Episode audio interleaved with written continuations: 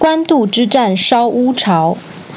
曹操挟天子以令诸侯，孙权继承了江东的霸业，曹操便想联合孙权一起对抗袁绍。袁绍知道这件事情之后，亲自率领七十万大军来攻打曹操，双方在官渡这个地方展开激烈的生死决斗。曹操因为军粮短缺，必须采取速战速决才比较有利。但是曹操军队每次进攻，却屡屡遭到袁绍军队击溃。在官渡这个地方，两军僵持了两个多月。曹操军队的粮食都快吃完了，他还是想不出克敌制胜的方法，只好派人送信到后方，希望尽早送来足够的粮食，以补足军粮。没想到曹操派出去的使者，竟然被袁绍的军队捉住，而曹军缺少粮食的消息，也因此被一个叫许攸的人知道了。许攸虽然是袁绍的谋士。但他跟曹操之间关系相当密切，他们两人呐是从小一起长大的好朋友，只是现在各自为各自的理念而奋斗。许攸透过曹操催粮的信件，知道啊曹军粮食短缺的消息，便立刻向袁绍报告。许攸说：“曹操与我军对峙好长一段时间，现在曹操的军粮已经快要吃完了。”将军正好可以借着这个机会，赶快进攻曹操军营，便可以将曹操一举击溃。没想到袁绍却不肯相信许攸所说的话，态度冷淡地说：“曹操是个诡计多端的人，这一定是他想要引诱出我出战的阴谋诡计。”这时，刚好有人来向袁绍报告关于许攸亲戚贪污的事情，让袁绍十分生气，认为许攸一定也有参与其中。袁绍大大声责骂许攸：“许攸，你这个混账东西，竟然还有脸来向我献计谋！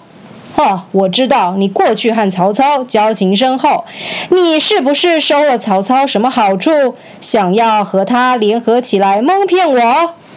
说着，便将许攸赶了出去。许攸心想：“我一心一意为袁绍出谋划策，没想到换来的却是他的怀疑与削弱。”在心灰意冷之下，许攸离开了袁绍的营区，连夜跑去投奔曹操。在营帐内休息的曹操，一听说许攸来了，高兴的连鞋子也来不及穿。光着双脚就跑出来迎接许攸，曹操笑容满面地说：“许攸呀，许攸，你远道而来，真是天助我也啊！”哈哈。许攸在营帐里询问曹操：“你军中还有多少粮食呢？”曹操面带微笑地说：“我们的粮食啊，可以支撑一年。”许攸露出不可置信的表情说。你说的可是真话？未必吧。曹操皱了皱眉头，又说：“嗯，军中还有半年的粮食。”许攸听了之后，把袖子一甩，就想往外头走。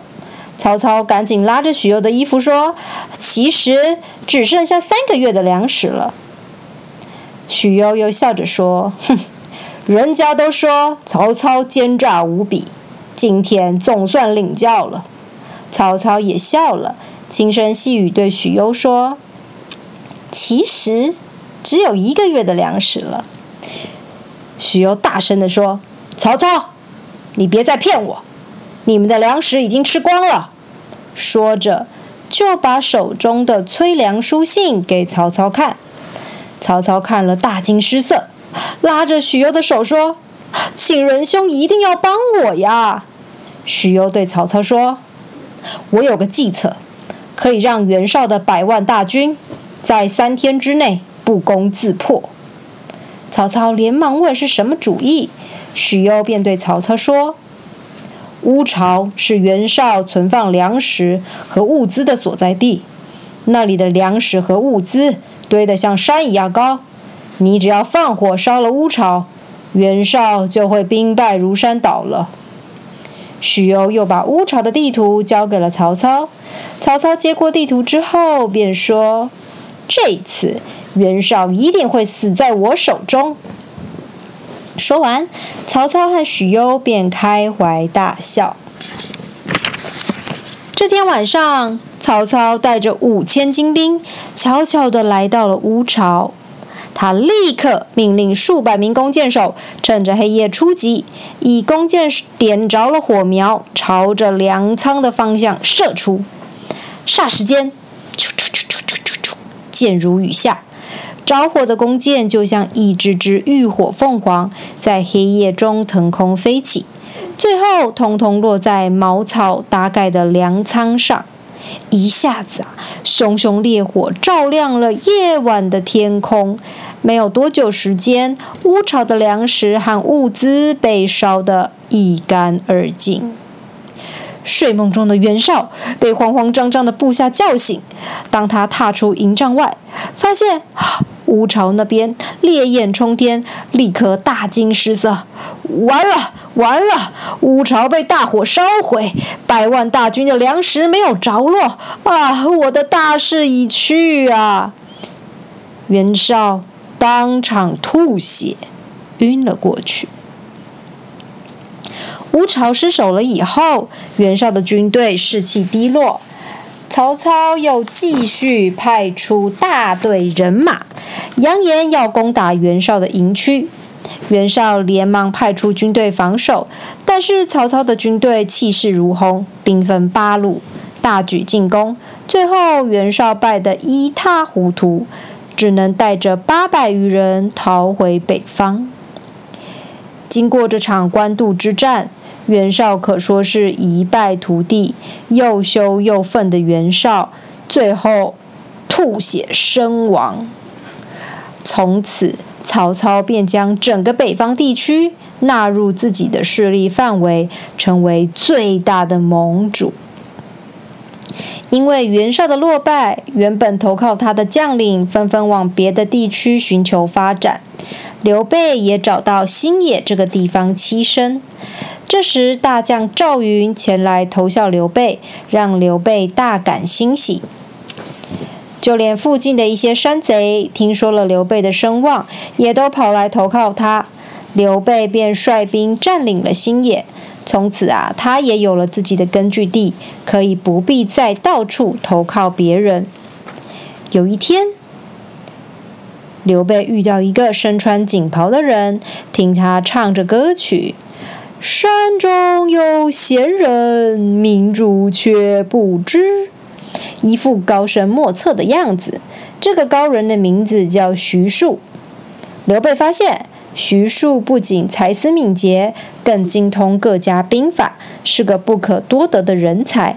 于是啊，就恳请徐庶当他的军师，为他出谋划策。刘备名满天下。徐庶也知道他是个仁义之人，便一口答应成为刘备的军师。曹操平定袁绍后，便想趁机继续攻城略地，将袁绍残留的势力一举消灭。消灭。因此，曹军来到新野攻打刘备。没想到，在军师徐庶的精心策划下，刘备的军队以寡敌众，击溃来袭的曹操大军。曹操知道了这个结果，感到万分惊讶，心想：势单力薄的刘备，竟然可以打败我这么精实的军队，到底发生了什么事？仔细询问下，曹操才知道啊，原来刘备得到了徐庶的帮忙，才能有如此厉害的战略计划。对于徐庶辅佐刘备的事情，哎，曹操感到相当苦恼。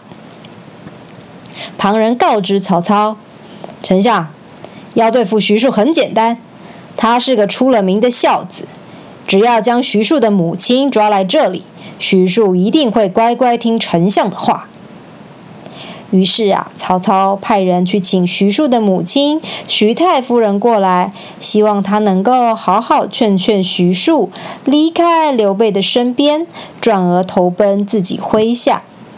没想到徐太夫人非常有气节，执意不肯这么做，还骂曹操是个奸臣。最后，曹操只好让人假冒徐太夫人的笔迹，写了一封假信，派人拿去给徐庶，想要骗他来自己的阵营。徐庶一看到这封假信，知道母亲身处曹操的都城，便泪流满面地对刘备说：“主公，我的母亲现在在曹操手里，我已经方寸大乱，无法继续跟您打天下，请您体谅我的一片孝心。不过，我到曹操那里绝对不会提供他任何计谋，请您放心。”刘备听了之后。默默不语。徐庶继续说：“我推荐一个更好的军师给主公，他叫做诸葛亮。我的才华跟他相比，就像乌鸦比凤凰，星星比月亮。只要诸葛亮愿意辅佐主公，您一定能如虎添翼呀。”虽然刘备万般不舍徐庶离开，却也知道徐庶迫于无奈的选择。告别刘备之后，徐庶立刻来到曹操的都城，寻找自己的母亲。徐太夫人一见到徐庶，不但没有露出欣喜的表情，还狠狠地骂他：“我以为你出外闯荡多年，变得更加聪明，谁知道你竟然会被一封假信骗了，而来投靠奸臣奸臣曹操，真是，啊，太让我失望了。”话说完没多久，徐太夫人回到房间后，就悄悄上吊自杀了，只留下悔恨不已的徐庶。从此之后，徐庶真的遵守他对刘备的诺言，在曹营中不曾提过任何计谋给曹操。